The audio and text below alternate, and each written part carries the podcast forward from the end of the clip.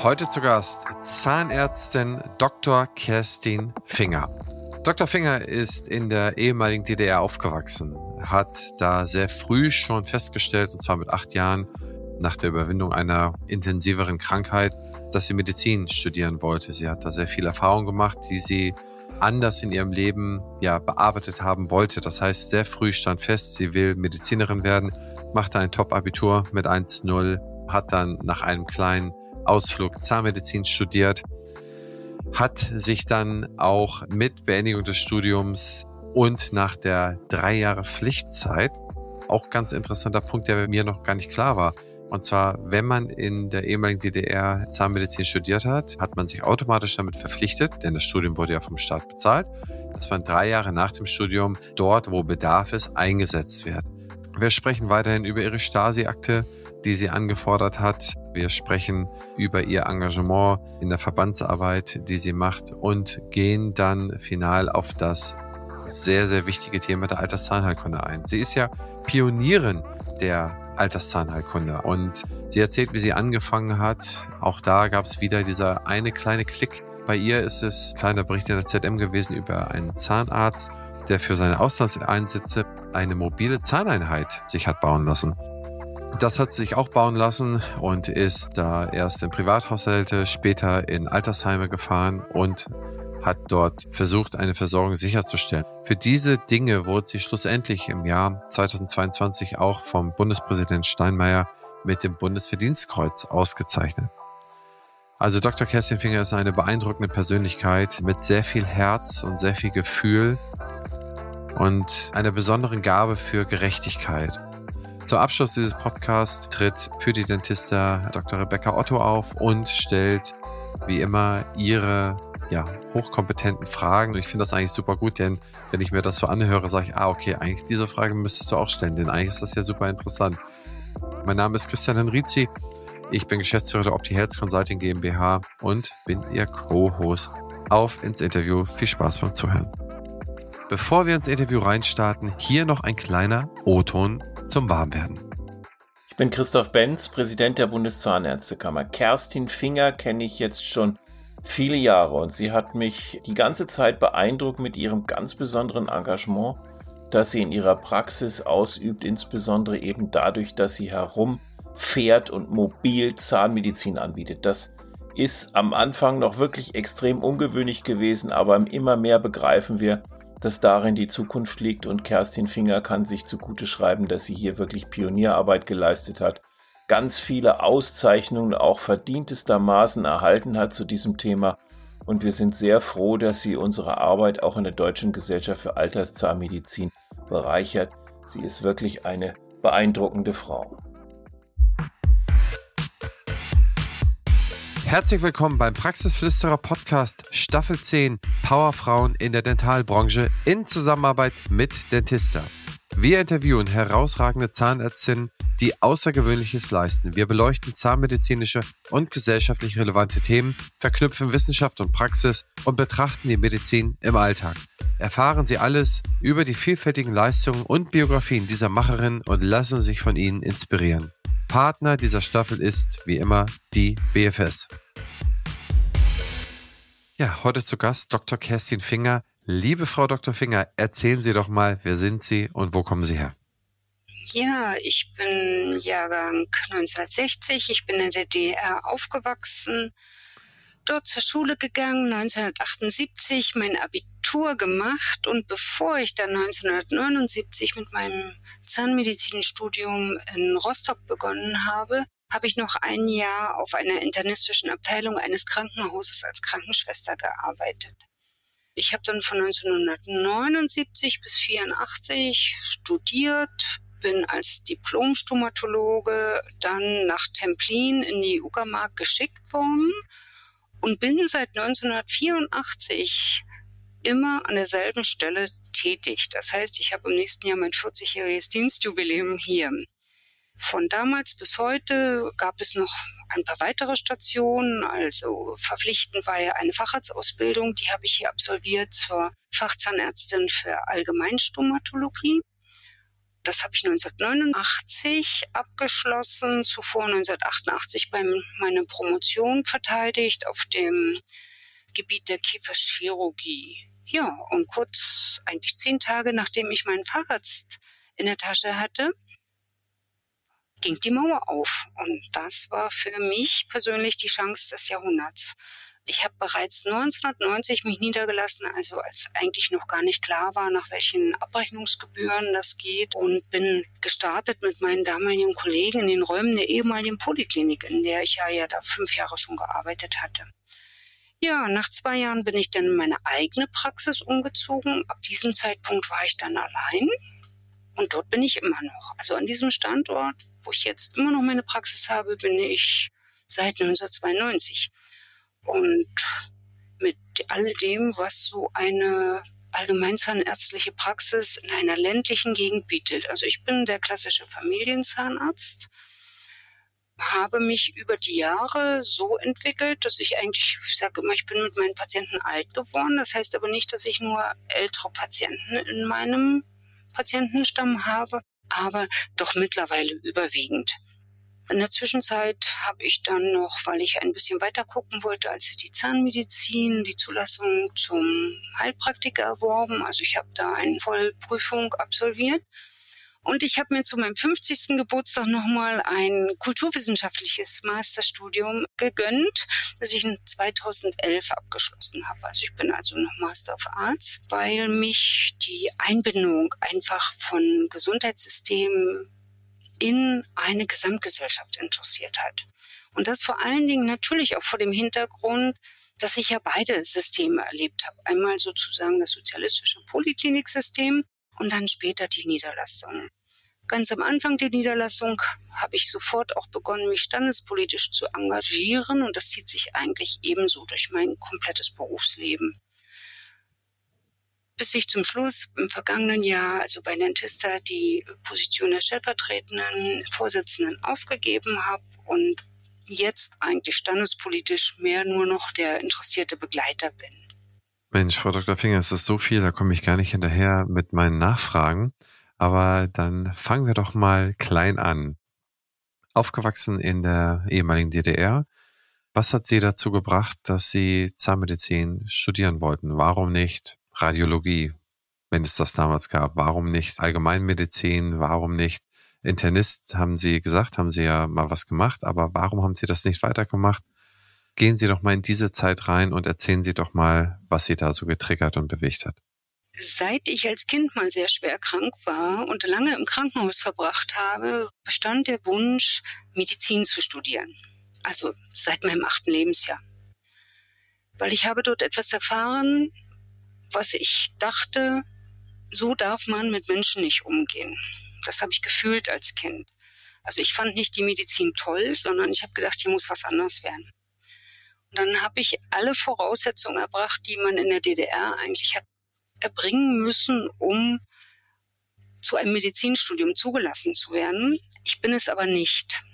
Ich habe mit Mühe und Not also die Zulassung zum Zahnmedizinstudium bekommen, mit der Auflage vorher, wie gesagt, noch zu arbeiten. Ich hatte gehofft, dass ich während meines Studiums dann nochmal wechseln kann zu meiner Zeit im Studium war das Physikum, also die ersten beiden Jahre, war identisch mit den Medizinern, so dass ich mir eigentlich vorgenommen hatte, okay, du fängst an mit dem Zahnmedizinstudium. Ich wollte Anästhesistin werden, nebenbei gesagt. Und wenn du gut da durchkommst, dann versuchst du in die Medizin zu gehen. Und jetzt sage ich etwas, was ich immer so ein bisschen locker sage. Also ich war schneller schwanger, als dass ich mir diese anderen Überlegungen habe noch weiter angedeihen lassen und habe dann einfach am Ende von meinem zweiten Studienjahr mit der Prüfung zusammenfasst mein erstes Kind bekommen. Und dann habe ich gedacht, okay, jetzt hast du noch eine Aufgabe und jetzt bleib mal bei dem, was du angefangen hast, zumal es mich nicht unglücklich gemacht hat. Und es kommt noch was anderes dazu. Es war mir auch nicht fremd, weil mein Großvater war Zahnarzt. Und deshalb bin ich bei der Zahnmedizin geblieben und ich bin heute total glücklich damit. Weil, wenn ich Anästhesistin geworden wäre, sage ich rückwirkend, würde ich heute ein, ein ganz anderes Arbeitsfeld haben und womöglich nicht so selbstbestimmt arbeiten können, was mir immer wichtig war. Das heißt, die Selbstbestimmtheit, wenn man jetzt mal reflektiert, ist Ihnen rückblickend sehr wichtig gewesen. Wenn man jetzt mal summiert, womit Sie sich in Ihrem Leben beschäftigt haben, wo wir später nochmal drauf eingehen. Die Zahnmedizin, würden Sie sagen, hat Sie erfüllt? Sie hat mich erfüllt im Studium und auch in den ersten Jahren meiner Tätigkeit. Weil ich habe ja immer so ein ganz klein bisschen den Schleichweg hin zur Medizin gesucht schon meine Promotionsarbeit ging ja in Richtung Kieferchirurgie. Irgendwo, merken Sie, hatte ich ja den Traum, auch zu DDR-Zeiten noch nicht ganz aufgegeben, vielleicht doch noch mal näher an die Medizin zurück. Also, ich hätte mir durchaus auch vorstellen können, an diesem Punkt weiterzumachen und praktisch nach Absolvierung der ersten Stufen, die ja ohnehin nötig waren, dann doch noch mal in die Kieferchirurgie zu gehen. Also ich habe meine ganzen Praktika da absolviert. Ich bin länger, also auch im kieferchirurgischen Praktikum geblieben an der Klinik in Rostock, als es eigentlich vorgeschrieben war. Also dass ich immer den Kontakt auch gehalten habe. Und mein Promotionsthema war eindeutig auch ein kieferchirurgisches. Sodass die Tendenz hin zur Medizin eigentlich immer geblieben ist. Und dann, wie gesagt, dann kam der andere Punkt 1989 mit diesem anderen Wunsch. Und dann habe ich gedacht, jawohl, jetzt besteht die Chance, dich selbstständig zu machen. Und das war so der andere Zug in mir. Und diese Tendenz, zur Medizin, zur Gesamtschau auf den Menschen. Wenn Sie ganz genau das mal mit meiner Entwicklung sehen, dann sehen Sie das auch, dass ich einfach immer auch ein bisschen mehr geguckt habe, deswegen auch den Heilpraktiker und deswegen auch dieses kulturwissenschaftliche und deswegen auch eben dieser Zugang zu den älteren Menschen, wo sie ja eindeutig viel, viel mehr können und wissen müssen als nur in der reinen Zahnmedizin. Da ist Erfahrung, ja, aber Sie müssen natürlich auch wissen, welche Grunderkrankungen haben die älteren Herrschaften. Damit muss ich mich jedes Mal neu beschäftigen. Wenn ich das von hinten summiere, ich bin superglücklich mit der Zahnmedizin, weil ich all meine anderen Interessen habe im Laufe meines Arbeitslebens einfach da einfließen lassen. Das kommt auch irgendwie so raus, wenn man sie mal so ein bisschen aus der Ferne verfolgt. Was mich aber wahnsinnig interessiert ist, Sie haben gerade eben ja auch gesagt, dass Sie nächstes Jahr seit 40 Jahren fertig sind dem Studium, seit 40 Jahren behandeln. Und wenn man sich mal so 40 Jahre, das klingt irgendwie, das gab das Jahr 11, das gab das Jahr 17, das Jahr 25 nach Ende des Studiums, auch vielleicht das Jahr 3 nach dem Studium, irgendwann das Jahr 34, 35 und jetzt im Jahr 39 nach Ende des Studiums kommen Patienten in die Praxis und haben eine Karies, sie bohren wird sie versorgen, die Sachen. Ist Ihnen da irgendwann mal in dieser Grundtätigkeit sozusagen die Langeweile gekommen, um das jetzt mal ganz profan auszudrücken, oder ist da irgendwann mal was bei Ihnen so angestoßen, dass Sie sagen, okay, also das, das möchte ich eigentlich gar nicht mehr machen. Das habe ich jetzt 37, 38, 25 Jahre lang gemacht. Keinen Tag länger. Nein, nie. Es ist im Gegenteil so, dass ich jetzt, wo ich natürlich merke, dass die Kraft nachlässt, ich viele Ideen, die ich sonst noch hätte, weiß, dass ich sie nicht mehr angehen werde und nicht mehr verwirklichen kann. Ich brauche nur das Thema Digitalisierung anzusprechen, dann leuchten eigentlich bei mir die Augen und wenn ich es noch fassen könnte und wenn ich wüsste, ich hätte noch ein paar mehr Arbeitsjahre vor mir, dann würde ich mich da voll reinstürzen. Also diese Zahnmedizin ist nie langweilig geworden, für mich persönlich.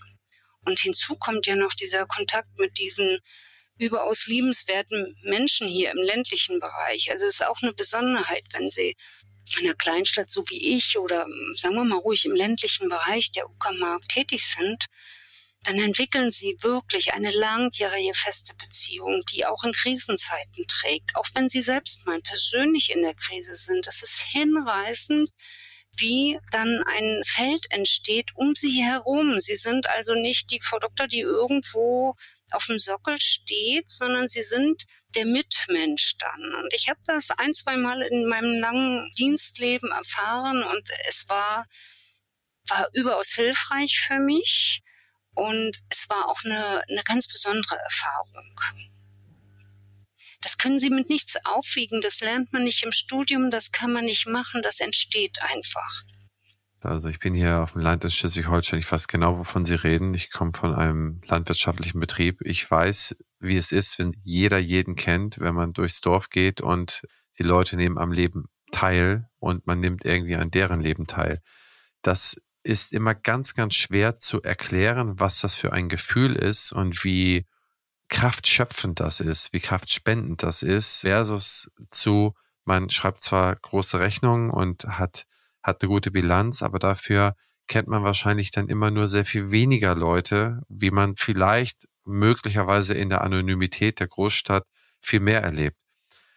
Lassen Sie mich dazu nochmal eine letzte Frage stellen zu, ich meine, so eine Frage stellt man eigentlich nicht, aber wenn Sie sagen, Sie arbeiten seit 40 Jahren, haben Sie sich irgendwie mal so ein Ziel gesetzt, wie viele Jahre Sie noch äh, behandeln wollen? Oder sagen Sie, solange ich möchte oder solange es mir Spaß macht? Und ich möchte vorausschicken, ich habe meinen Zahnarzt kennengelernt, der hat noch mit 96 behandelt. Der musste zehn Jahre aufholen, weil er dann nicht mehr durfte und dann hat er wieder angefangen weiterzumachen, als das Gesetz gefallen ist. Ja, also jetzt kommt was ganz Privates, ich erzähle es aber trotzdem. Als ich beim letzten Mal das gefragt worden bin von einem Journalisten, habe ich verkündet, ich möchte noch fünf Jahre machen. Und nächsten Tag bin ich krank geworden und umgefallen und ziemlich lange krank geworden. Insofern erwischen Sie mich jetzt ein bisschen abergläubisch. Jetzt machen wir es aber nochmal. Ich möchte so gut es geht noch wenigstens bis zum Erreichen der normalen Altersgrenze arbeiten. Ich werde ein bisschen reduzieren, reduzieren müssen, mich ein bisschen auch mehr den schönen Seiten des Lebens zuwenden. Aber ich kann es mir einfach noch nicht vorstellen, ohne die Begegnung zu sein mit den Patienten. Und von daher ist es für mich jetzt im Moment noch nicht so, dass ich einen konkreten Abgabetermin oder Schlusstermin ins Auge gefasst habe. Gleichwohl muss ich mich natürlich mit diesem Gedanken beschäftigen, das ist richtig. Wo wir gerade von der Zukunft sprechen, die BFS ist eines der führenden Health-Tech-Unternehmen auf dem deutschen Gesundheitsmarkt. Was ich besonders spannend finde, ist ihr Digital Health Dialogue.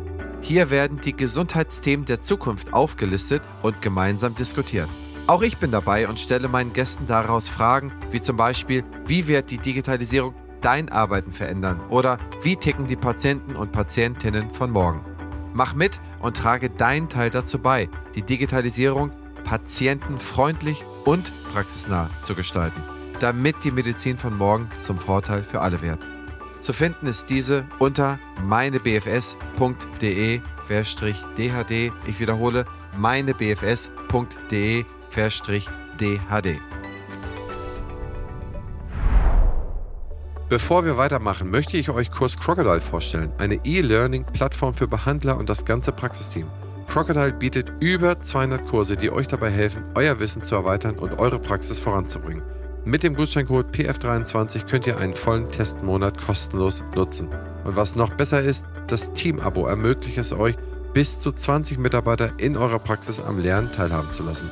Nutzt die Gelegenheit und testet das Angebot auf crocodile-health.com. Ein passendes Ergänzungsformat zum Praxisflüsterer ist Küste und Kiez mit meiner Co-Host Dr. Anne Heitz. Wir beantworten Fragen in 15 bis 20 Minuten und immer und stets Dienstag früh in eurem Podcast-Player. Ihr Charme, mein Gepolter. Ich glaube, das ist unterhaltsam. Hört doch einfach mal rein.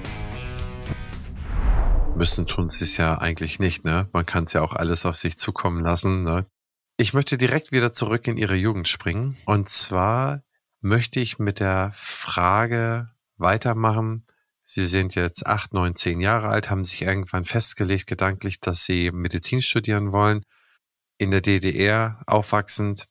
Wie würden Sie Ihre Situation erklären als Frau in der DDR, die Medizin studieren will? Ist das vergleichbar gewesen, dass Sie dann irgendwie in der Minderheit damals gewesen sind, dass es dann schwierig war, so etwas zu machen? War so etwas systemseitig leicht anzunehmen oder war es sogar vorgesehen oder war es womöglich auch schon dieser kleine Durchsetzungskampf, den Sie da zu fighten hatten? Ich hatte mal den Professor Hinz hier, der ebenfalls in der DDR seine Zahnmedizin gemacht hat. Er sprach auch von den Begegnungen der DDR. Ihm fiel es aber als Mann sehr leicht. Ich würde von Ihnen ganz gerne die Perspektive mal einnehmen lassen, wie Sie es empfunden haben, als Sie Ihren Wunsch geäußert haben, als Sie zu den Universitäten gestrebt sind, was Sie da so wahrgenommen haben? Voraussetzung war ja immer, dass sie das Abitur machen. Die erste Hürde war schon immer damit genommen, dass sie überhaupt an die erweiterte Oberschule aufgenommen wurden und dort die Gelegenheit bekamen, das Abitur abzulegen. Ich habe damals schon meinen Aufnahmeantrag auf die erweiterte Oberschule damit verbunden, dass ich offen gesagt habe, dass ich Medizin studieren will. Es war oft taktisch so, dass manche einer das nicht gemacht haben. Insofern war es immer klar. Und ich bin nicht behindert worden bis zum Schluss. Ich sage einfach mal so, ich war im System drin. Mein Vater war Parteimitglied. Ich war eine hervorragende Schülerin. Ich habe also alle Voraussetzungen mitgebracht. In der Regel war das nicht so, dass es dir als Frau schwer gemacht wurde, sondern es ging im Grunde genommen erstmal natürlich immer nach Leistung, dann nach einer, nach einer Einschätzung oder Empfehlung von der jeweiligen Schule und dann hat natürlich die Universität respektive eine bestimmte Administration, Partei, Stadtsicherheit, alles, was da noch dahinter stand, zentrale Lenkung, die haben dann ausgewählt. Und dann gab es nur die Nachricht top oder top. So, und als die Nachricht dann für mich kam, ich nehme das auch an, das Zahnmedizinstudium anzutreten, dann war das 50-50. Im Gegenteil, also eigentlich waren wir ein paar, waren wir überwiegend Frauen in der Zahnmedizin. Denke mal so 60-40 in meinem Studiengang.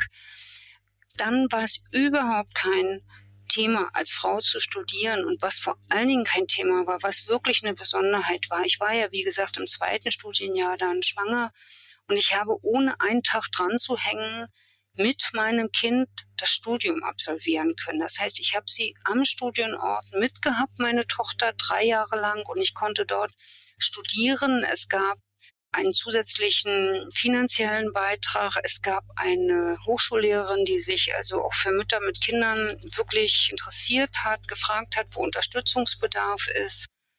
Gut, wir haben genauso wie alle anderen Werktätigen Schwierigkeiten gehabt, eine Kinderunterbringung zu bekommen. Also ich hatte dann erst eine Pflegekraft und später auch einen Kinderkrippenplatz. Das lief für eine Studentin genauso wie für eine ganz normale Werktätige, für eine Arbeiterin, für eine Bäuerin, egal Angestellte, wir liefen im gleichen System. Und das Studium war verschult. Das heißt, es war völlig klar, Sie fangen morgens um 7.15 Uhr an und Sie sind um 16.30 Uhr raus. Es war wie ein normaler Arbeitstag. Alles, was Praktika betraf, das war alles dort eingegliedert. Also es war, das ganze Studium war berechenbar und von daher auch zeitlich natürlich mit dem entsprechenden Fleiß und dem Einsatz, aber es war prinzipiell machbar. Und finanziell war es auch kein Problem, weil es gab Stipendien und es gab dafür, dass sie das Kind mit hatten, eine gewisse Unterstützung. Ich muss sagen, das Studium in der DDR, wenn ich es vergleiche mit dem, was mir jetzt erzählt wird von jungen Frauen, wie das Studium läuft, wie sie zum Teil kämpfen müssen, um bestimmte Abschlüsse zu erlangen, würde ich persönlich einschätzen, dass mein Studium eigentlich so geradewegs durchging. Also das war nicht übermäßig schwer. Und im Vergleich zu den Männern im Studienjahr auch nicht anders. Also wir sind zu gleichen Bedingungen durchgelaufen.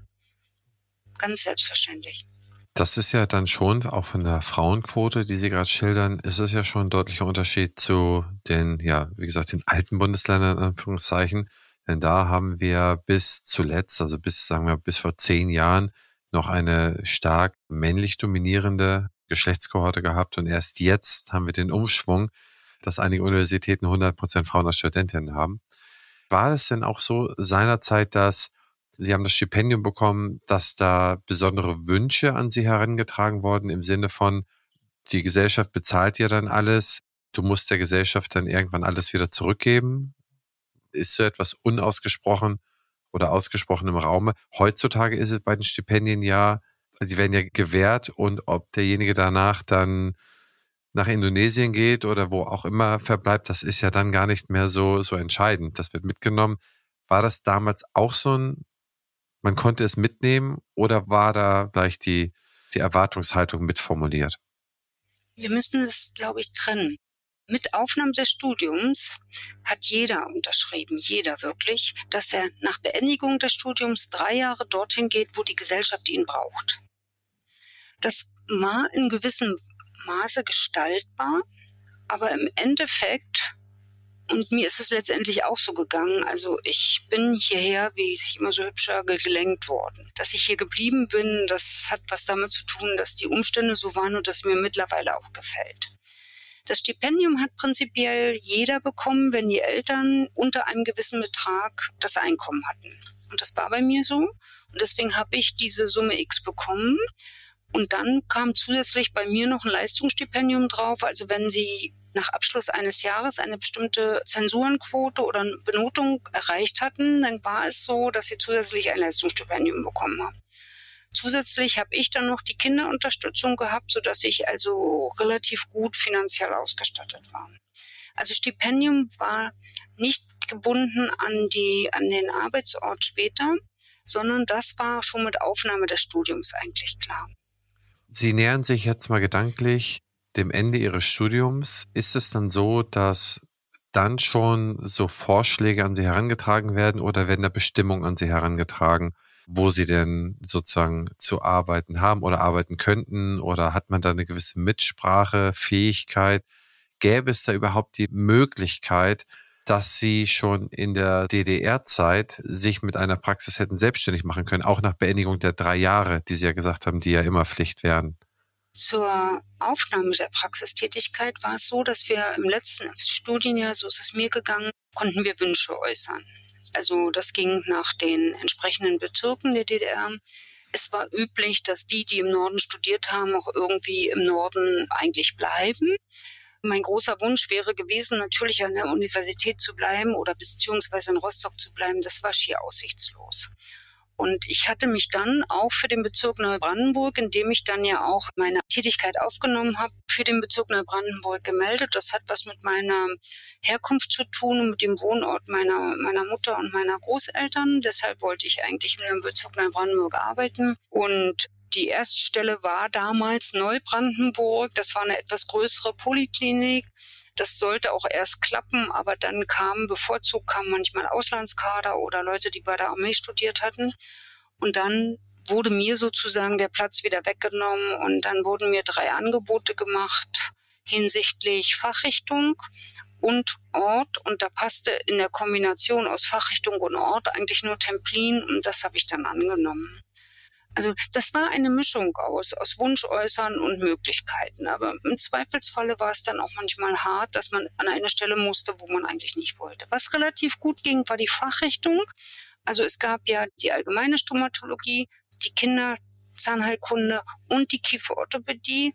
Kieferchirurgie hätte nochmal geheißen, richtig nochmal drei Jahre Medizinstudium. Also das waren, was heute die Oralchirurgie, sowas gab es nicht zu unserer Zeit. Das wäre natürlich für mich damals eine Alternative gewesen. Aber das gab es nicht. Insofern habe ich allgemeine gewählt. Würden Sie sagen, dass als Akademikerin in der ehemaligen DDR, Sie gehören ja sozusagen dann zu der Elite der DDR, ist man da automatisch unter Beobachtung? Die Frage ist unter Beobachtung von wem? Nein. Beispielsweise die Stasi oder so? Ja, Stasi, die haben sich immer die Leute rausgesucht, die sie haben wollten oder, aber das war völlig unabhängig, ob sie nur in der Elite waren oder nicht. Ich meine, ich habe meine Stasi-Akte gerade bekommen vor kurzem. Ich war unter Beobachtung und ich sollte angesprochen werden und da könnte ich jetzt sehr viel zu erzählen. Aber das war nicht automatisch so. Die haben sich dann bestimmte Leute rausgesucht. Und in der Medizin war es, das geht zum Beispiel aus meiner Akte hervor, wohl ziemlich schwierig, Leute zu rekrutieren. Und da haben sie also massiv gesucht, dass es war. Aber im Alltag haben sie das nicht gemerkt.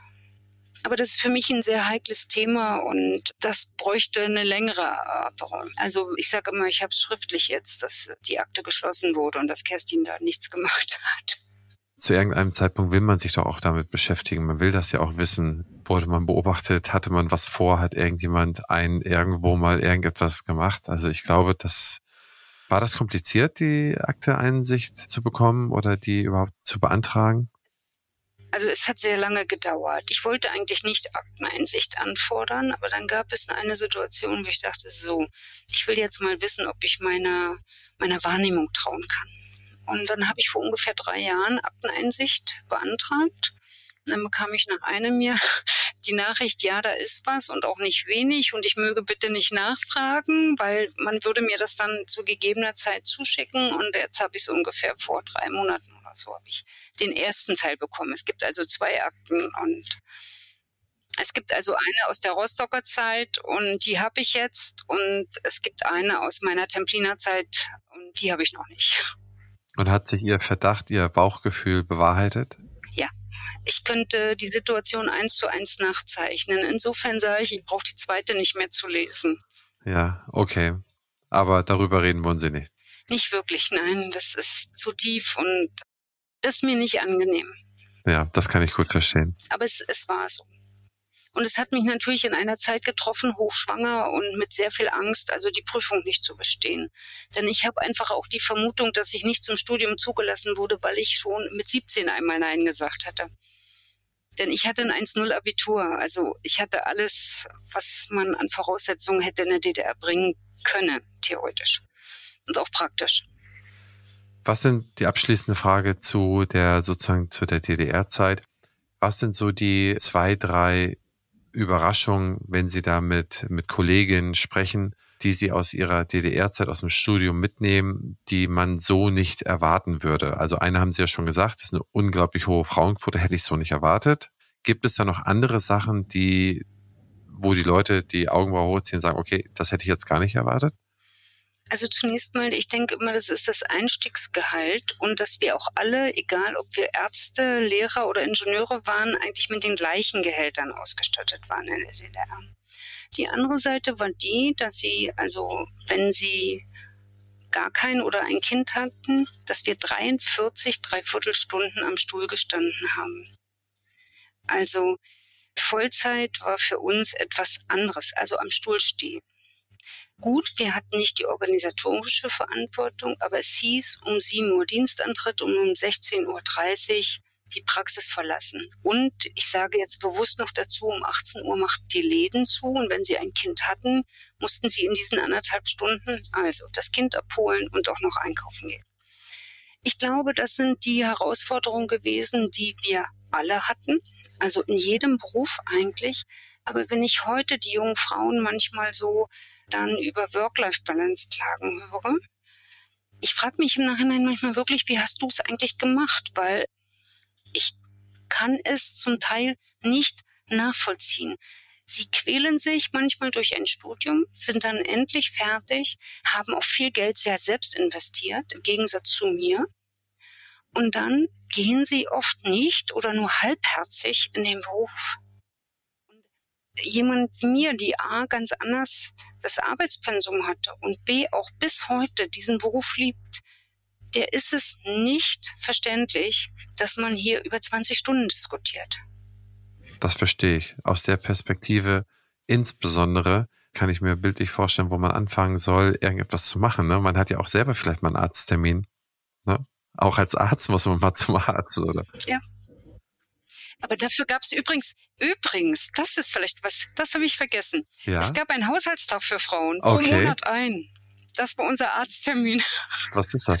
Also ein freien Tag von der Gesellschaft bezahlt, sozusagen wie ein zusätzlicher Urlaubstag, den sie aber monatlich nehmen mussten. Den konnten sie nicht sammeln und nicht verschieben. Ja. Okay. Der hieß aber Haushaltstag.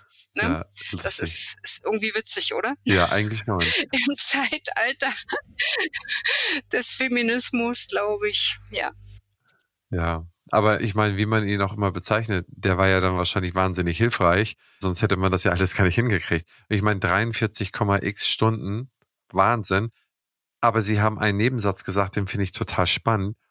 Sie mussten ja nichts organisieren. Wie ist denn das damals vonstatten gegangen?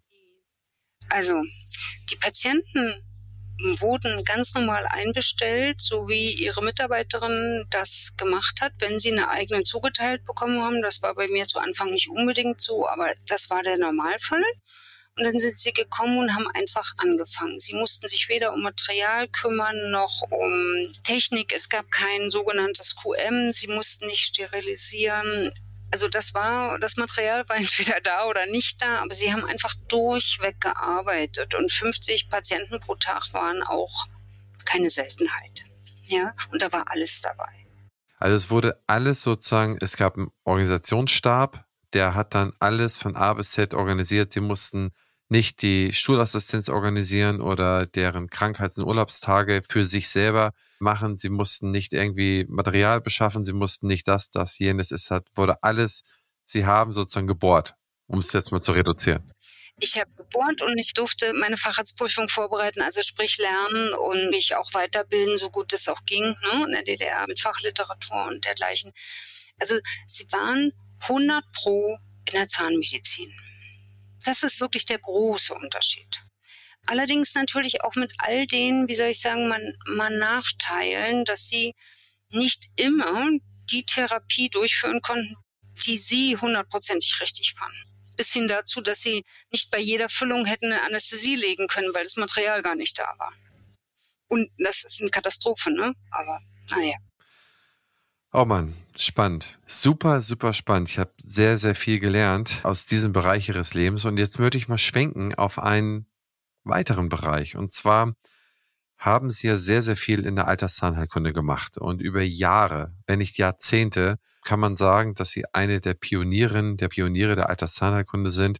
Und da würde ich ganz gerne einfach mal das so ein bisschen als Trigger lassen und Sie mal erzählen lassen. Erstmal, warum Alterszahnheilkunde? Warum nicht Kinderzahnheilkunde? Also einfach mal differenzieren. Warum war das so ein Lebensthema, so ein Herzensthema für Sie? Und warum sind Sie da so tief eingetaucht? Der erste Punkt ist, dass ich glaube, jeder von uns sagen kann, er hat entweder mehr den Zug zu den Kindern in der Allgemeinarztpraxis, wenn sie eine Familienpraxis haben, oder zu den Erwachsenen und den Älteren. Da ist schon mal die Voraussetzung, dass ich den Zug zu den älteren Herrschaften, also Typ Großmutter, immer gehabt habe bin bei meinen Großeltern aufgewachsen. Mein Großvater war Zahnarzt. Also da ist von jeher eine enge Verbindung, die ich eigentlich nicht erklären kann. Aber die Schlüsselmomente waren andere. Ich habe die richtig die Anforderung aus der Praxis gespürt. Also bis dahin, dass mal ein älterer Herr zu mir kam, seine Ehefrau lag mit MS zu Hause und sagte, können Sie nicht mehr kommen, sie hat Zahnschmerzen. Und da bin ich das erste Mal zu ihm nach Hause, habe erstmal meinen Hut gezogen, wie und da konnte ich mir ein Urteil erlauben, weil ich ja im Krankenhaus gearbeitet habe in intern, wie gut dieser Ehemann diese Frau gepflegt hat. Und dann habe ich festgestellt, sie hat eine verlorene Füllung und eine Kais. Und mir blieb nichts weiter übrig, als dieser ansonsten voll älteren Dame diesen Zahn zu ziehen, weil ich hatte keine Turbine. Ich hatte keine Möglichkeit. Ja, das ist mir sehr hängen geblieben. Und damals habe ich schon gedacht, hier muss es eine Lösung geben. Wir brauchen etwas. Das ist ungefähr ach, über 20 Jahre her.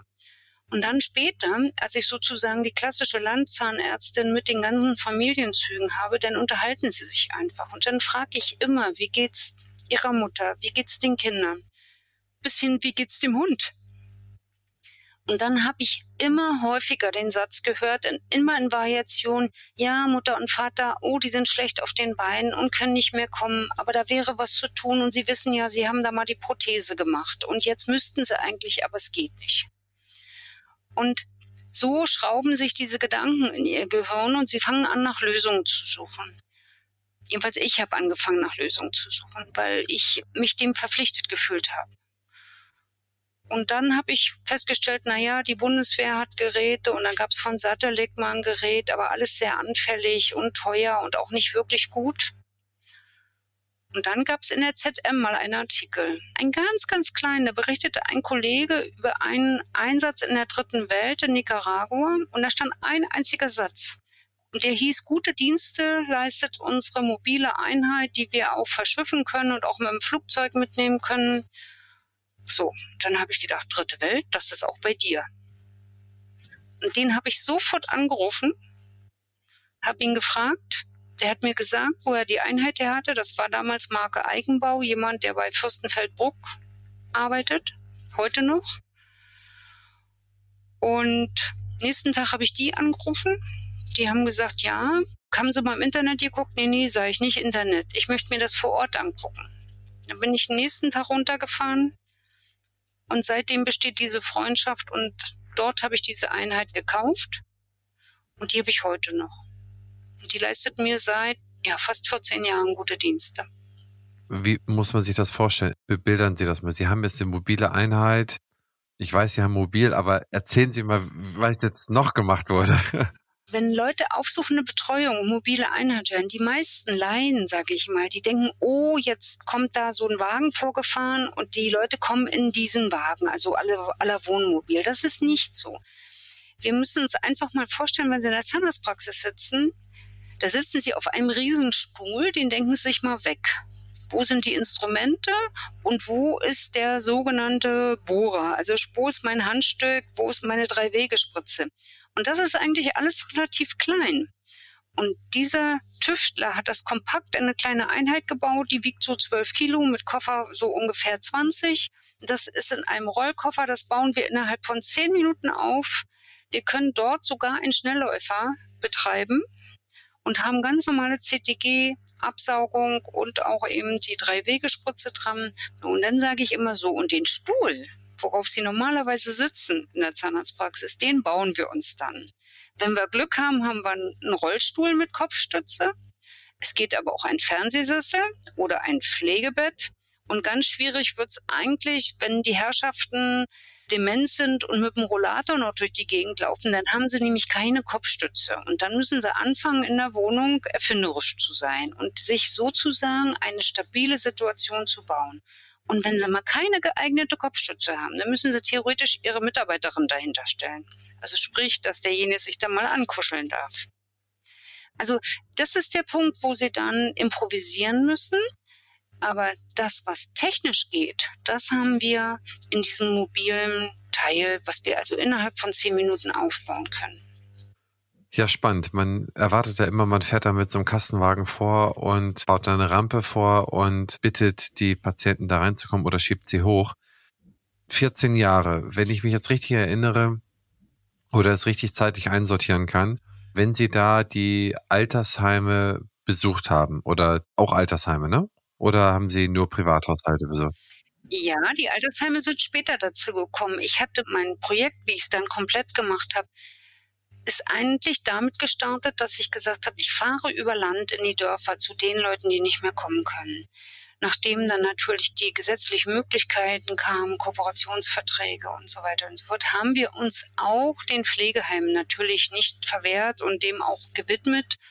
Aber mein Hauptaugenmerk liegt eigentlich auf diesen 80 Prozent der Menschen, die zu Hause gepflegt also nicht nur zu diesen Leuten zu fahren, sondern auch die Angehörigen zu unterstützen. Denn wir vergessen die immer, die hängen nämlich auch mit hinten dran. Die Pflegedienste und die Angehörigen, für die das, die haben so viel um die Ohren. Also Zahnarzt ist leider dann das Letzte, worum sie sich oft kümmern können. Und wie organisieren Sie das? An wie vielen Tagen machen Sie das? Und wie planen Sie Ihre Routen? Haben Sie eine Software oder schreiben Sie sich das auf einen Zettel? Ich habe tausend Fragen. Also ich lasse es mal erstmal bei den drei und dann mache ich weiter. Also ich habe einen, ich sag mal, humanen Routenplaner. Ne? Also meine Mitarbeiterin ist der Dispatcher. Wir haben natürlich mittlerweile Systeme, wo wir sagen, es kommt ein Anruf und wir merken schon, da wird ein Hausbesuch gewünscht und dann sitzt sie schon und zieht sozusagen den grünen Zettel und arbeitet am Telefon schon ein Raster ab zu dem eine ganze Menge gehört. Natürlich die Logistik und das Medizinische und wer ist der Betreuer und wie finden wir den Patienten vor und was für Medikamente nimmt er. Das ist alles vorgeplant. Und dann setzen wir uns hin und schauen, die Uckermark ist groß, also ich fahre im Umkreis von 30 Kilometer, dass wir möglichst immer die Dinge zusammenpacken, also auf einer Route möglichst viel mitkriegen. Ich fahre immer Dienstagvormittag und wenn es nötig ist, auch noch nach Ende der Sprechstunde und auch mal in der Mittagspause, dann Sie können sich vorstellen, wenn wir dann mal einen Abdruck für eine Erweiterung nehmen, dann können wir nicht bis zum nächsten Dienstag warten, bis wir das eingliedern. Machen wir nicht. Könnten wir vielleicht, aber machen wir nicht. Und das sind aber dann die Zeiten sozusagen nach Rücksprache, aber der offizielle Fahrtermin ist der Dienstagvormittag. Und viel mehr geht für mich persönlich auch nicht, weil ich habe ja die Residenzpflicht in meiner Praxis. Also ich bin immer noch Alleinunterhalter. Und das heißt, in der Zeit ist ja niemand in der Praxis. Deswegen haben wir uns auf den Dienstagvormittag beschränkt. Es würde theoretisch noch mehr gehen, aber man muss natürlich auch sehen, körperlich ist das wahnsinnig anstrengend. Das hält man also nicht die ganze Woche durch, selbst wenn ich es würde wollen. Würden Sie die Lage als vernünftig versorgt, unterversorgt oder überversorgt ansehen? Das heißt, melden Sie Altersheime bei Ihnen und sagen, Dr. Finger, fahren Sie bitte auch uns an, wir finden keinen, der vorbeikommt? Oder ist es eher so, ja, macht schon die Kollegin oder der Kollege von dort oder hier? Oder wie ist die Situation? Es ist definitiv eine Unterversorgung. Ich verrate Ihnen was, ich fahre sogar nach Berlin rein.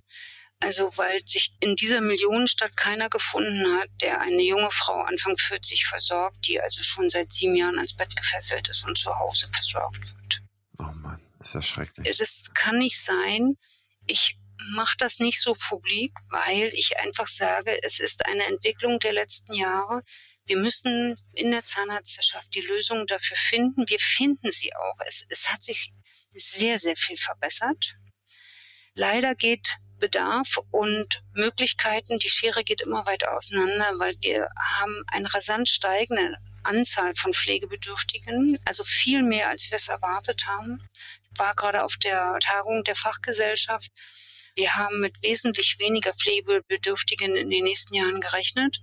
Das heißt also, es müssten sich viel mehr Kollegen dafür interessieren. Wir müssten viel mehr Möglichkeiten haben, auch mobil rauszufahren. Also mein Traum war zum Beispiel immer noch das fahrende Sprechzimmer. Ne? Das ist so die Überschrift, wo ich sozusagen das, was ich jetzt mache, integrieren kann. Also ich fahre zum Beispiel in ein Dorf oder vor ein Pflegeheim und für die Leute im Ort, die dann gar nicht mehr auch kommen können in dieses fahrende Sprechzimmer, dann packe ich meine mobile Einheit aus.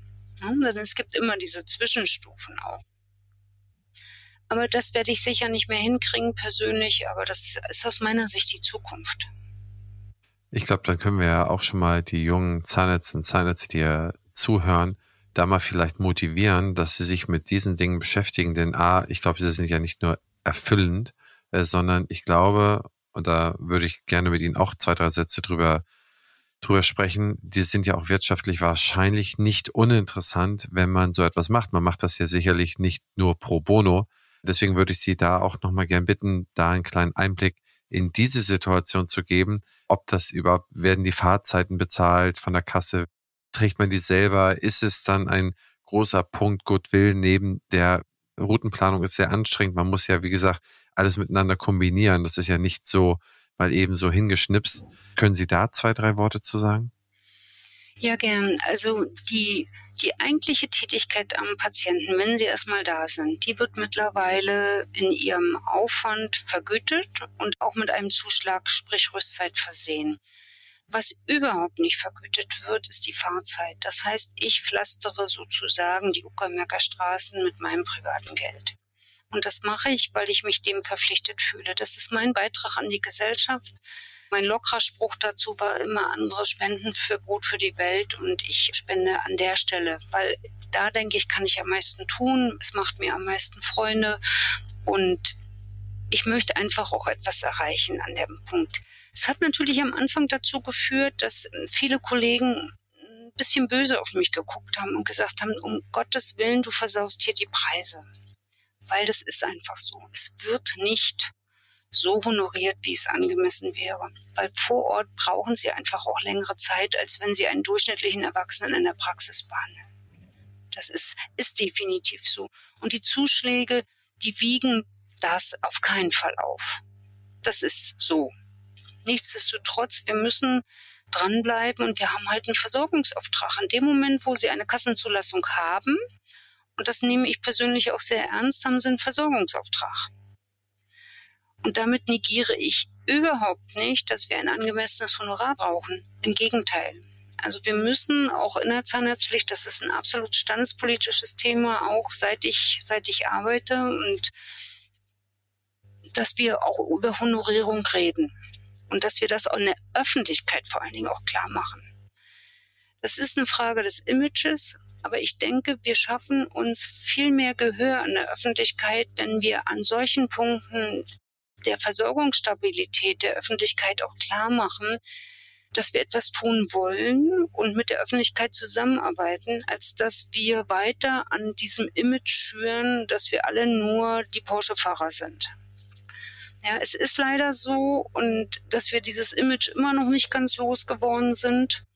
Und wenn wir in die Zukunft die Politik gucken, müssen wir auch konstatieren, dass es schon wieder losgeht mit Budgetierung und das nicht angemessen honoriert wird. Wir befinden uns da in einer Zwickmühle definitiv zwischen dem, was der ethische Anspruch ist, was der Versorgungsauftrag ist und was die Gesellschaft finanziell beziehungsweise unser, unser Krankenkassensystem leistet. Nur, ich persönlich bin nicht der Meinung, dass wir das an den Schwächsten auslassen dürfen. Die Schwächsten sind die, die sich nicht selbst versorgen können. Und das darf aus meiner Sicht nicht passieren. Das habe ich mir all meinen ganzen Dienstjahre auf die Fahnen geschrieben. Und das werde ich auch bis zum Schluss so von der Haltung her also auch leben. Deswegen dieser Appell an die jungen Leute, da möchte ich eigentlich gern, dass sie, dass sie sich fortbilden, dass sie, dass sie verstehen, dass ein alter Mensch oder das Alterszahnheilkunde ist eben nicht eine Zahnheilkunde für Menschen, die zufällig ein bisschen alt sind, sondern es ist schon ein eigenes Fachgebiet, wo wir auch mit eigenen Leitlinien arbeiten müssen, mit eigenem Improvisation, die aber trotzdem in die richtige Richtung geht. Und das ist eine Riesenherausforderung. Ich glaube auch, dass ganz junge Leute, die noch nicht lange im Beruf sind, durchaus Schwierigkeiten haben, sich sofort diesem Feld zu widmen. Denn es ist schon ein besonderes Klientel, wenn Sie einen Pflegebedürftigen haben. Der ist vulnerabel, der hat besondere zusätzliche Erkrankungen. Wie kommunizieren Sie mit einem dementen Menschen zum Beispiel? Also da gibt es so Sonderaufgaben. Aber ich finde es ein Skandal, dass es immer noch keinen Lehrstuhl gibt in Deutschland für Alterszahnmedizin. Damit geht's ja eigentlich mal los die ein, zwei Praktika, die ein Student machen kann in Deutschland während seiner Ausbildung, die sind einfach zu wenig. Und wir haben, soweit ich weiß, noch keine Lehrpraxen. Also das ist etwas, was wir wirklich innerzahnärztlich auch mit den Hochschulen zusammen entwickeln müssen. Also es ist aus meiner Sicht eine Riesenaufgabe, die da bevorsteht. Ich kann nur einen ganz kleinen Teil anfangen und den wollte ich anfangen, weil es mir auch entspricht. Ja, ich hatte mal die Frau Dr. Greta Barbe aus Köln zur Alterszahnheilkunde hier zu Gast. Die hatte auch sehr viel drüber gesprochen, was dann noch passieren muss. Und auch der Professor Frankenberger hat einen Lehrstuhl mindestens ausgeschrieben, glaube ich. Ich weiß nicht, ob er den mittlerweile besetzt hat. Aber ich glaube, dass da sehr kluge Leute drüber nachdenken. Und ich glaube, das ist absolut wichtig, dass wir sehr viel schneller darüber nachdenken, denn man braucht ja nur ein, zwei Statistiken auf den Tisch legen, zum Beispiel die Demografie, der sogenannte umgekehrte Tannenbaum. Das heißt, wir haben immer mehr vulnerable Gruppen, produzieren wir in Zukunft. Wir haben immer mehr Leute über 100, über 90, über 80, über 70. Allein wenn wir auf die Kollegenschaft der Zahnärztinnen schauen, über 50 Prozent der Zahnärztinnen sind über 50. Das heißt, da werden wir in den nächsten zehn Jahren nicht nur sehr, sehr viele aus dem Beruf entlassen, aber die werden ja auch dann irgendwann da reinkommen und brauchen da einen Support und eine Unterstützung. Und ich glaube, das sieht mir auch insgesamt, da bin ich voll bei Ihnen, auch noch nicht konzertiert genug aus, dass da genug gemacht wird, dass man das rechtzeitig aufnimmt. Wenn ich mir überlege, was Sie schildern, eine kleine Firma bastelt da einen Koffer und fummelt sich da was zurecht aus Fürstenfelde. Sie müssen mir unbedingt mal den Link der Firma schicken, dann machen wir da mal kostenlos Werbung für die. Dann muss man ja Routenplanung, da gibt es ja eigentlich auch Software, dass man sagt, okay, ich will diese 30 Patienten besuchen, sag mir, wie es am klügsten ist, das wie zu machen. Dann muss das irgendwie bezahlt werden. Dann müssen die Leute ausgebildet werden, wie sie es machen, wie sie jetzt sagen. Improvisieren, improvisieren, improvisieren. Um das jetzt mal zusammenzufassen. Dann habe ich, ich glaube, das hat der Professor Frankenberger erwähnt im Podcast, dass es irgendwie eine Pflegestudie gibt, die besagt, dass im Altersheim der durchschnittliche Altersheimbewohner einmal die Woche die Zähne geputzt bekommt. Ich meine, das war Professor Frankenberger, ansonsten suche ich das nochmal raus.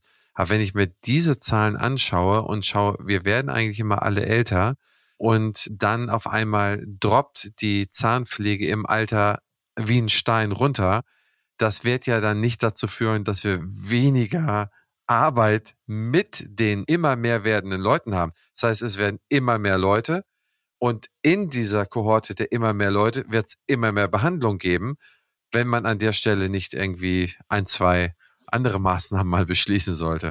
Oder wie ist Ihr Blick auf die Situation? Wenn man es mal ganz sarkastisch sagen würde, wir sind ein bisschen Opfer unseres eigenen Erfolgs. Wenn man immer mehr Zähne im Alter hat, dann gibt es auch immer mehr zu tun. Dann haben wir natürlich auch eine Approbationsordnung oder besser gesagt ein Zahnheilkundegesetz, die diesen Spagat nicht schafft. Was darf oder muss der Zahnarzt, was darf ein geschultes Pflegepersonal? Gibt es womöglich ein neues Berufsbild, was wir entwickeln müssen, nämlich so etwas wie eine speziell ausgebildete DH, sag ich jetzt mal. Dieses haben wir alles nicht. Ich meine, dass wenn zum Beispiel zu Hause ein Angehöriger der Mutti oder dem Vater die Zähne putzt, wieso kann das nicht eine speziell ausgebildete DH im Pflegeheim tun? Also wir haben einfach da nicht intensiv drüber nachgedacht. Wir sind immer nur mit dem Uli Steinschild dagegen, weil es war schon immer so, Zahnheilkundegesetz. Aber wenn wir es ganz realistisch sehen, dann wissen wir, die Zahnärzteschaft wird es nicht schaffen. Das heißt also, wir brauchen Schulung auf allen Seiten und auch den Mut, ein neues Berufsbild zu entwickeln. Bis zu einem gewissen Grad, also wo Zahnpflege Körperpflege ist, brauchen wir die Unterstützung und die, ich sag mal, die normal ausgebildeten Pflegekräfte, die brauchen das Wissen. Aber wir sehen immer wieder, nicht nur die Fluktuation ist da ein Thema, sondern es ist einfach eine, eine Sperre bei diesem Personenkreis. Sie machen alles an Körperpflege. Und das macht ihnen auch gar nichts aus. Das betonen sie auch immer wieder. Aber Mundpflege ist für die der Horror. Ich merke es auch bei Schulungen. Also ich kriege dann im Pflegeheim, ich mache es prinzipiell nur mit den Interessierten, weil der anderen brauche ich da erstmal nicht. Aber dann kommen von den 20, kommen dann vielleicht drei sich dafür interessieren, die sich doch anleiten lassen. Die letzten Jahre, wir haben, es ist vorwärts gegangen, also gar keine Frage. Aber leider rennen wir immer noch der Anforderung hinterher. Dieses Problem ist wirklich erkannt. Wir sind dran. Wir sehen in der Gesellschaft immer mehr Zahnärzte machen auch den Spezialisten für Alterszahnmedizin. Und dennoch muss ich einfach sagen, die Unterversorgung, die besteht. Ist das auch der Grund, warum Sie aktiv in der Verbandsarbeit geworden sind, dass Ihnen das Thema der Alterszahlheilkunde so am Herzen lag oder hatten Sie generell den Punkt, Sachen darüber hinaus noch zu verändern? Ich bin in die Standespolitik nicht wegen der Alterszahnmedizin, sondern da bin ich wegen der Rahmenbedingungen überhaupt der Berufsausübung. Und weil ich meinte, dass man Ordnungspolitik durchaus auch von Seiten der Zahnärzte nicht nur in die Zahnärzteschaft tragen und mit den Kollegen diskutieren muss, sondern dass das auch in Vertretung an die Politik herangetragen werden muss. Also ich habe es nicht erwähnt und ich weiß nicht, ob Sie es wissen, aber ich war ja damals unter meinem anderen Namen noch mal ein paar Jahre stellvertretende Bundesvorsitzende vom Freien Verband. Und ich sage, ich kenne persönlich vier Gesundheitsminister. Wir haben Lobbypolitik vom Feinsten. Wir haben mit allen Parteien gesprochen. Also es war von 2001 bis 2005. Mich erschreckt nach wie vor, dass wir immer noch die gleichen Probleme diskutieren. Es ist kaum etwas gelöst aus dieser Zeit. Wir reden über Honorierung, wir reden über Finanzierung unseres Gesundheitssystems. Seitdem hat sich nichts Wesentliches getan. Und wenn wir jetzt die Pläne von Herrn Lauterbach uns angucken, dann sind es die alten gescheiterten Versuche ein immer stärker werdendes Problem zu lösen. Wir können also von vornherein sagen, dass diese Art zum Scheitern verurteilt ist. Und wenn wir ganz ehrlich sind, die Kollegen werden, weil diese Maßnahmen ja greifen werden, werden sich natürlich noch mehr dem zuwenden, wie sie ihre Praxen wirtschaftlich halten. Das heißt, auf gut Deutsch, die Schwächsten der Gesellschaft werden hinten runterfallen müssen. Wenn die jungen Kollegen, die auch noch ihre Praxen abbezahlen müssen, dann immer mehr in den wirtschaftlichen Druck kommen. Und das, das ist ja mein großer Vorteil. Das ist jetzt das Ergebnis meiner jahrelangen Arbeit, dass ich diesen wirtschaftlichen Druck nicht mehr so habe. Aber die jungen Kollegen haben ihn, so oder so. Und die medizinischen Versorgungszentren, die ohnehin nur renditeorientiert sind, die werden sich dem nun erst recht nicht zuwenden. Das heißt, summa summarum, wenn diese Pläne des Gesundheitsministers so durchgesetzt werden, nehmen wir nur den Bereich der Zahnmedizin, dann werden die Schwächsten hinten runterfallen. Und schon das wäre ein Grund, dagegen auf die Straße zu gehen. Sie haben die Verbandsarbeit dann aber irgendwann eingestellt oder haben Sie zumindest zurückgefahren, richtig? Ja, ich bin 2005 dann nicht wieder angetreten und habe mich dann erstmal zurückgezogen, teils weil ich auch kaputt war. Ich hatte mehr oder weniger drei Jobs, meine Praxis, meine Kinder und die Standespolitik und habe dann gesagt, du musst jetzt mal eins lassen. Und ich war auch ein wenig enttäuscht, weil ich hatte mir mehr versprochen. Ich hatte bis dato ja schon dann ja, 2005, also 15 Jahre Standespolitik hinter mir und nicht als Vorsitzende meiner Kreisgruppe, sondern eben wirklich auch an ziemlich einflussreicher Stelle. Und ich war einfach nicht zufrieden mit dem, was ich erreicht habe. Und dann habe ich irgendwann gesagt, weißt du, wenn du lässt deine Kraft an der Stelle und du erreichst nicht das, was du dir vorstellst, dann geh jetzt einen Schritt zurück und geh jetzt mal in deine Praxis und versuch mal die Dinge, die du immer predigst und die du gut findest, vor Ort umzusetzen. Und erst danach habe ich ja mein Projekt entwickelt mit dieser aufsuchenden Betreuung. Und dann kam irgendwann Dentista und hat nochmal angefragt, ob sie nochmal von meinen Erfahrungen in der Standespolitik profitieren können. Weil ich natürlich als Frau, als ich damals gewählt wurde, 2001, da war ich die Dreifachquote, wie es immer so schön hieß. Ne? Frau aus dem Osten, jung, niedergelassen. Also, und ich war allein und das war das große Problem. Ich war damals allein und fühlte mich auch allein gelassen. Heute, wenn ich das sehe, und das begeistert mich natürlich, dass zunehmend auch die jungen Frauen erkennen, dass sie sich neben ihrem Beruf auch standespolitisch engagieren müssen.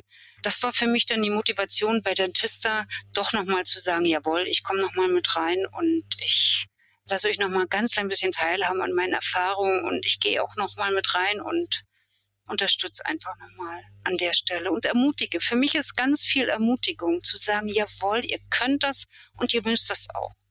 Ja, man kann sich das so schön einfach machen, indem man einfach nur in seiner Praxis bohrt, abends die Schotten dicht macht, morgens wieder aufmacht. Und ich glaube, das sind sie wirklich ein tolles Beispiel, eine Verfechterin einer tollen Generation, ein tolles Vorbild für diejenigen, das nachzumachen. Man muss ja nicht so viel machen wie sie. Es reicht ja, eins aus dem Körbchen, ein Ei ins Körbchen zu legen. Genau. Ein Ei ins Körbchen legen, genau. Und wenn viele mittun, dann wird das Körbchen auch irgendwann voll. Damals habe ich gedacht, ich muss das Körbchen voll machen mit einem großen Ei. Und das große Ei hieß eben Kerstin. Und das war ein Irrtum. Und da habe ich mich einfach übernommen. Das muss man, obwohl es Spaß gemacht hat. Aber ich habe mich übernommen. Das muss man definitiv sagen. Ja, da kommen immer zwei Sachen zusammen. Ne? Man fühlt sich ja auch gut. Man muss ja auch sagen, es ist ja auch das Gefühl, dass man wichtig ist und dass man gebraucht wird und dass man gute Sachen macht. Das ist ja ein schönes Gefühl. Aber auf der anderen Seite die Arbeit, die ihr jetzt macht mit Dentista, aber auch die äh, Arbeit im Freien Verband und auch andere, die Motivation der Leute, die zu empowern, die zu befähigen, auch etwas zu machen. Was wäre man für eine Kraft, wenn man die 72.000 Zahnmedizinerinnen, die es gibt, wenn man die mal, wenn jeder nur ein Teil eines Eis da reinlegen würde, vielleicht so eine kleine, so ein Stecknadelkopf, dann hat man aber 20 Körbe gefüllt. Also das ist immer sehr, sehr hilfreich. Und ich möchte abschließend zu einem Bereich kommen, der mich persönlich sehr interessiert. 2011 sagten Sie Master of Art. Sie haben nochmal ein Studium gemacht.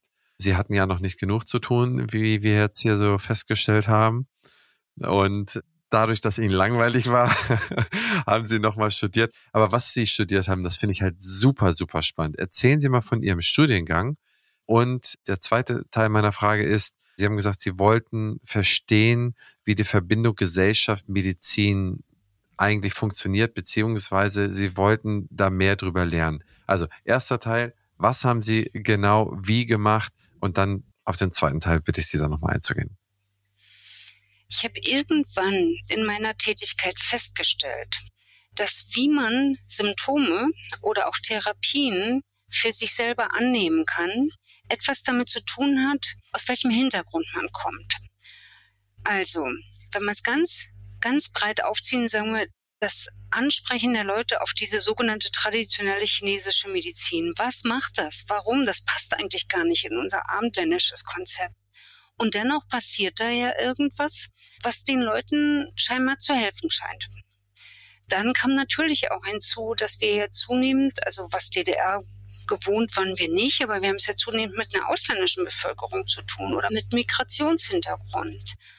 Und dann gab es immer so Sprüche wie, naja, äh, Morbus Bosporus. Wir als DDR-Frauen kannten zum Beispiel diese aus den ehemaligen Sowjetstaaten, die jungen Frauen, wenn die Kinder kriegten, die verhielten sich anders als wir, sagen wir mal so. Und das fand ich hochspannend. Und dann gab es an der Viadrina einen Studiengang Komplementäre Medizin, Kulturwissenschaften, Heilkunde. Und da konnten sie sich sehr schön Module zusammenbauen. Und ich habe zum Beispiel auch in meiner Ausbildung immer bedauert, dass ich zum Beispiel zu meiner Abiturzeit kaum Kontakt hatte zu Fragen der Philosophie, der Ethik. Wie komme ich zu einer gewissen Haltung? Was sind Dilemma-Fragestellungen? Und ein Riesenpunkt in diesem Studiengang war auch therapeutische Kommunikation. Also wie spreche ich mit meinem Patienten? Nicht nur, wie verkaufe ich ihm etwas, sondern wie kann ich so kommunizieren, dass es zur Heilung beiträgt. Also machen wir es mal andersrum. Wenn Worte kränken können, dann muss es auch möglich sein, dass Worte an der Heilung beteiligt sind. Nun fragt man sich natürlich ja beim Zahnarzt, hm, da wird nicht so viel geredet. Das ist aber ein Irrtum. Weil Kommunikation, das ist wirklich, ja, ein Selbstläufer geht eben nicht nur über Worte. Ich schaue zum Beispiel sehr genau, wenn jemand neu kommt, ah, was hat er an, wie kommt er, wie bewegt er sich, zu welcher Tageszeit kommt er und was sind zum Beispiel die ersten zwei Sätze. Bei mir ist es zum Beispiel üblich, dass ich meinen Mitarbeitern bei einem neuen Patienten untersage, dass sie ihn mir sozusagen schon auf den Stuhl setzen, sondern neue Patienten hole ich ab, weil in den ersten Sekunden sagt er ihnen, was er wirklich will, was er erwartet und wer er ist. Und das habe ich früher geahnt, aber gelernt habe ich es dort. Punkt eins. Und Punkt zwei war, dass ich Möglichkeiten hatte, dann nochmal ganz genau zu reflektieren, so diese, diese ethischen Fragestellungen. Und habe dann nochmal mein Projekt dort auch auf den, auf den Prüfstand gestellt und habe meine Masterarbeit, meine Abschlussarbeit also in Form einer qualitativen Pilotstudie dort gemacht. Ich habe also Interviews gemacht, denn ich hatte ja schon ein, zwei Jahre mit diesem Konzept gearbeitet und war mir natürlich nicht klar, inwieweit bin ich, ist das meine Idee, was, was, was denken die Leute darüber, was du da machst? Es war ja frisch. Und ich war natürlich der Meinung, sonst hätte ich es nicht gemacht, dass ich da etwas Gutes mache. Aber zum Beispiel die Frage der freien Arztwahl, die, die halten wir ja sehr hoch. Und jetzt muss man sich einfach mal vorstellen, jetzt komme ich, nachdem vielleicht ein älterer Mensch jahrelang bei jemand anders Behandlung war, und nur weil er jetzt krank und schwach ist, komme ich, weil nur ich da bin. Also sprich, die freie Arztwahl ist praktisch ausgeschlossen.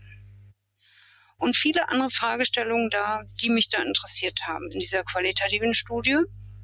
Da habe ich also nicht nur Betroffene, also ältere Herrschaften befragt, sondern auch Angehörige und auch die auch Pflegedienstleitungen. Und mir sind da Dinge aufs Band gesprochen worden, die ich so auch noch gar nicht gesehen hatte. Und es war hochinteressant. Ich habe zum Beispiel auch mit Gemeindevertretern gesprochen und das ist eben, wie gesagt, jetzt schon ein paar Jahre her, wie die sich Entwicklung vorstellen könnten. Und am Ende war dieses Studium, ich hatte das natürlich verbunden mit meiner Tätigkeit, sehr bereichernd für mich, muss ich wirklich sagen. Wahnsinnig spannende Biografie. Liebe Frau Dr. Finger, ich übergebe an meine hochgeschätzte Kollegin für diese Podcast-Staffel, Rebecca Otto. Rebecca, walte deines Amtes und wir hören uns gleich nochmal.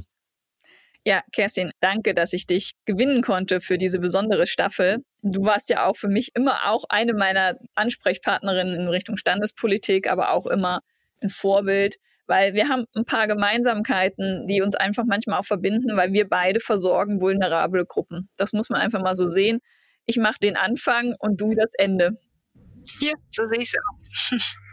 Und du hast es auch ganz schön gesagt, einfach, dass wir uns um Patientengruppen kümmern, die sich nicht selbst versorgen können. Und das ist bei meiner Patientengruppe in der Kinderzahnheilkunde so und bei dir in der Alterszahnheilkunde. Ich finde, das ist etwas, äh, was uns da verbindet. Und ich finde auch diese Sache mit dem Versorgungsauftrag, den wir auch haben und den haben wir auch für vulnerable Gruppen, schon ein wichtiges Thema, was wir uns ab und zu immer mal wieder ins Gedächtnis rufen müssen und dass jeder da vielleicht auch seinen Beitrag leistet und es nicht auf einzelne Kollegen schiebt. Und deswegen fand ich diese Idee, dass wir haben ja über die fahrende Praxis gesprochen, Ja, und wir kennen das vielleicht aus den ländlichen Regionen, wo der Bäcker kommt einmal die Woche und jeder weiß, montags kommt der Bäcker, kommt das Bäckerauto und tatsächlich, wie würdest du das finden, wenn man sagt, jetzt gerade in den ländlichen Regionen, wo so eine Unterversorgung ist, wo auch die Infrastruktur, die ja teilweise in Brandenburg ähnlich schwierig ist, wo der Bus nur einmal am Tag kommt, wie würdest du das finden, so eine fahrende Praxis zu etablieren? Meinst du, das würde eine Entlastung bringen? Und wie würde man das jetzt auch verteilen? Ich habe natürlich überlegt, wenn es nur einer wieder macht, ist es ja ein gesamtgesellschaftliches Problem und eigentlich auch ein gesamtzahnärztliches Problem.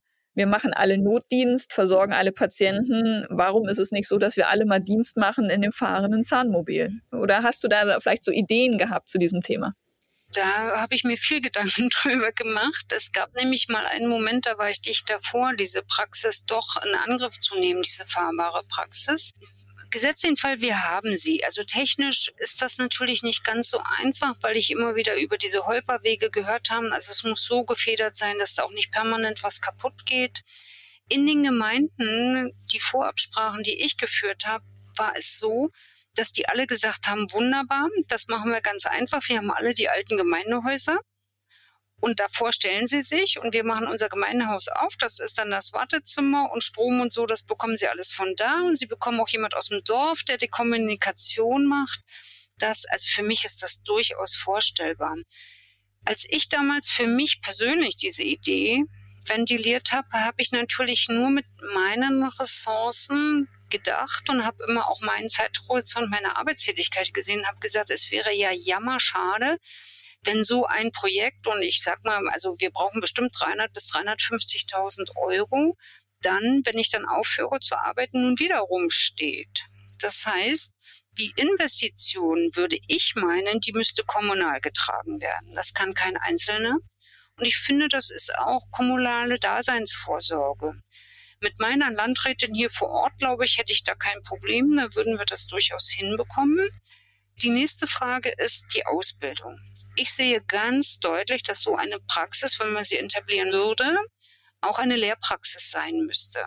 Also, ich denke, dass es absolut wichtig wäre, dass die Leute oder die jungen Studenten, bevor sie ihr Examen machen, also nicht nur eine Woche, sondern für eine längere Zeit mal auf so einem Bus mitgefahren werden. Weil man lernt dort nicht nur alte Leute, sondern man lernt genau das, was eigentlich, glaube ich, aus meiner Beobachtung vielen jungen Leuten heute leider auch fehlt, die Kommunikation mit dem Patienten. Weil das ist wunderbar, wenn wir alle an Phantomköpfen ausgebildet werden und der Phantomkopf wunderbar stillhält und auch keinen Einspruch erhebt und auch nicht erzählt, wie es dem Hund geht. Aber das sind die zentralen Sachen eben des Zugangs auch zu den Menschen die letztendlich versorgen wir ja von bis nachher irgendwann. Und ich stelle mir also wirklich verpflichtend ein längeres Praktikum auf so einer mobilen Einheit vor. Das schlägt mehrere Fliegen mit einer Klappe, weil gleichzeitig würde dann vielleicht auch das Verständnis für die Arbeit im ländlichen Raum größer werden. Das ist ja unser nächstes Problem. Wir haben ja nicht nur die vulnerablen Gruppen, die wir nicht versorgt kriegen, sondern wir haben ja zunehmend ein Problem, Nachfolger hier im ländlichen Raum zu bekommen. Ist auch eine Imagefrage. Und ich nehme jetzt mal mein eigenes Beispiel. Ich wollte ums Verrecken nicht nach Templin zu DDR-Zeiten. Ich habe hier auch mies angefangen, ne, mit schlechten Wohnverhältnissen und allem Möglichen. Aber ich habe irgendwann diese Gegend und diese Menschen lieben gelernt und ihr seht, ich bin geblieben.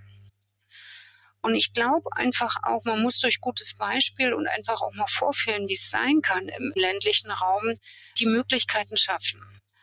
Und ich denke, es wäre auch ohne Schwierigkeiten zu etablieren in einer Approbationsordnung, dass man sagt, bestimmtes Praktikum wird eben auch auf so einem fahrbaren Bus absolviert. Oder vielleicht auf dem Land. Ich fand es ja auch von dir, diesen Satz, bemerkenswert und darüber wird ja auch manchmal immer nachgedacht. Man wurde nach dem Studium für drei Jahre dorthin geschickt, wo Versorgung gebraucht worden ist. Ja, also wo, wo die Gesellschaft Versorgung braucht.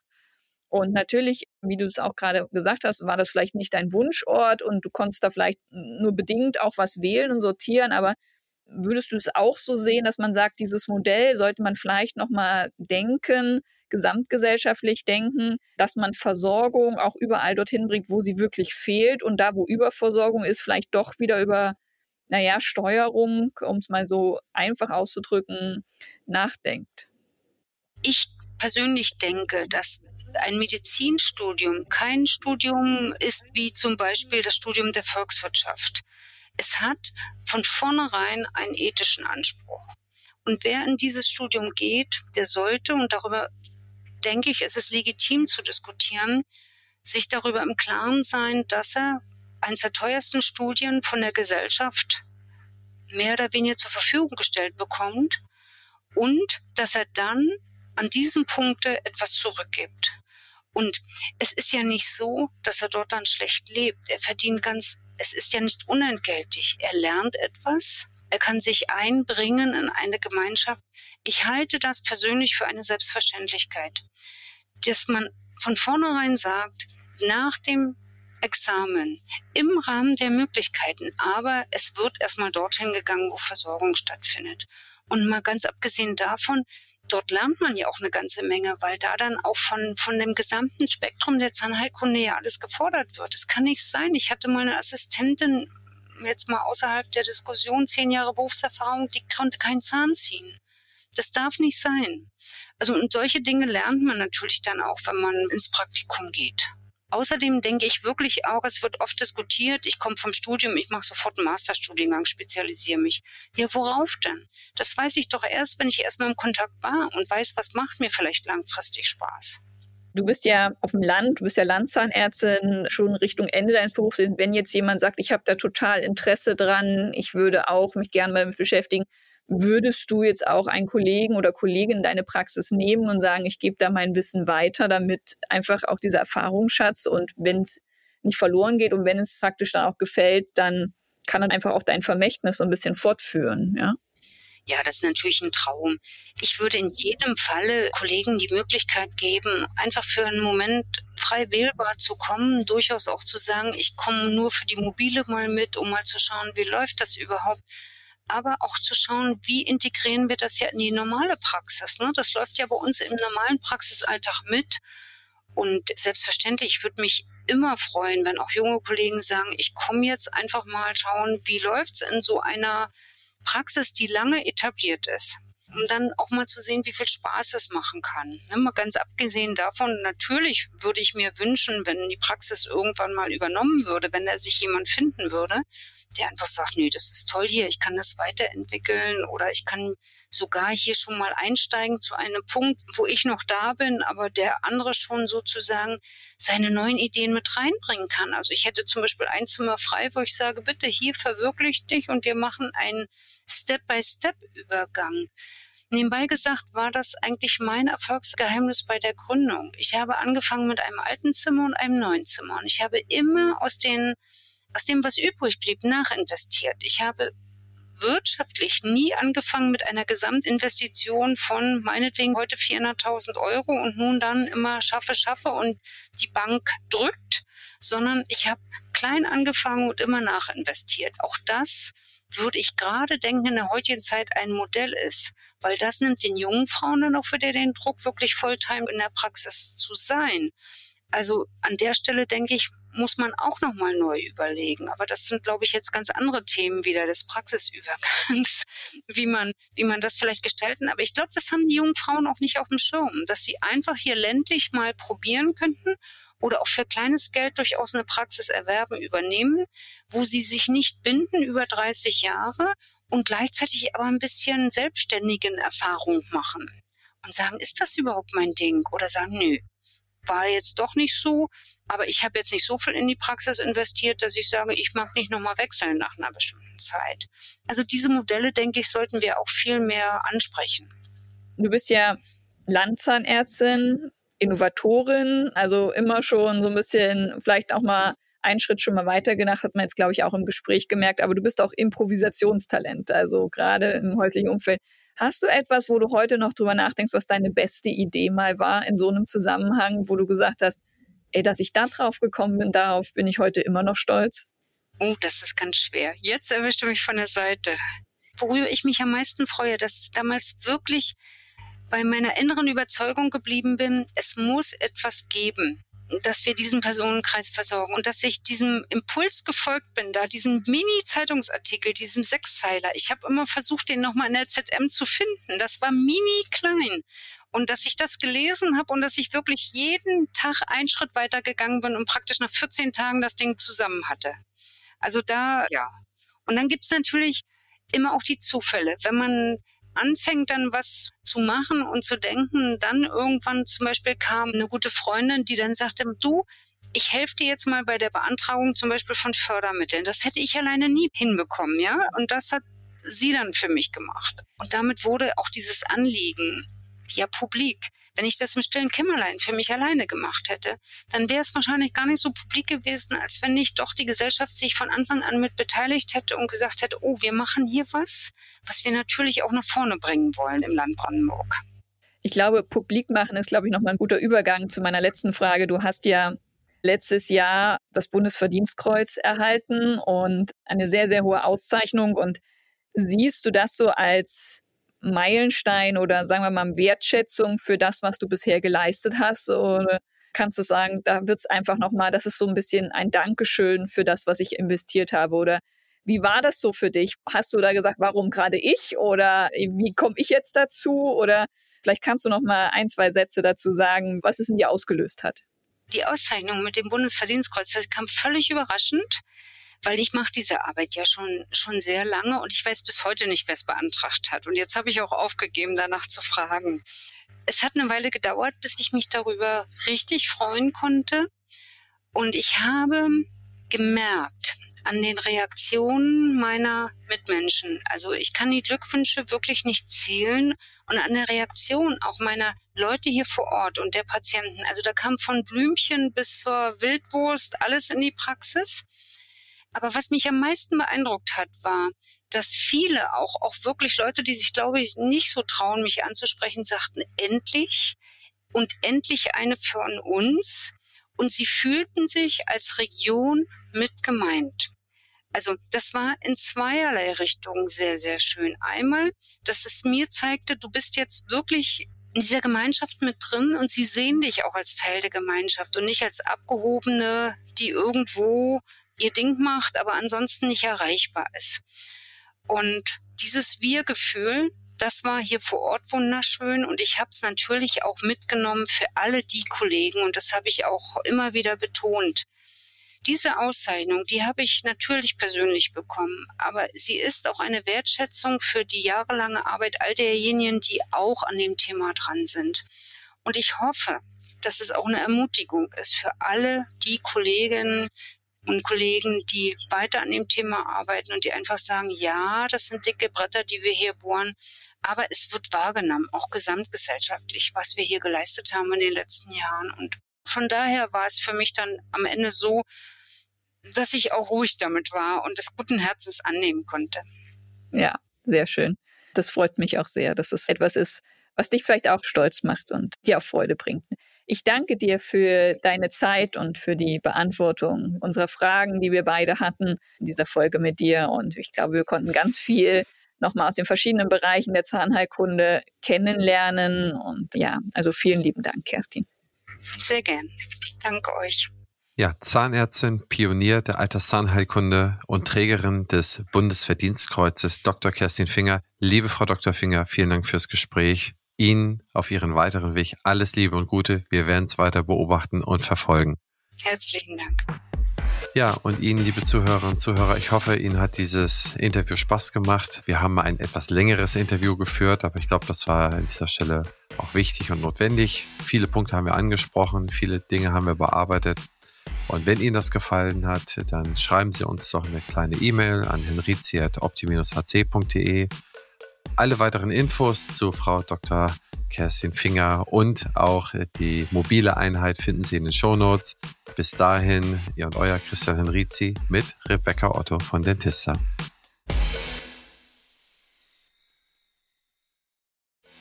Dieser Podcast ist eine Produktion der Opti Health Consulting GmbH. Inhalt und Redaktion unterliegen der Verantwortung von Opti.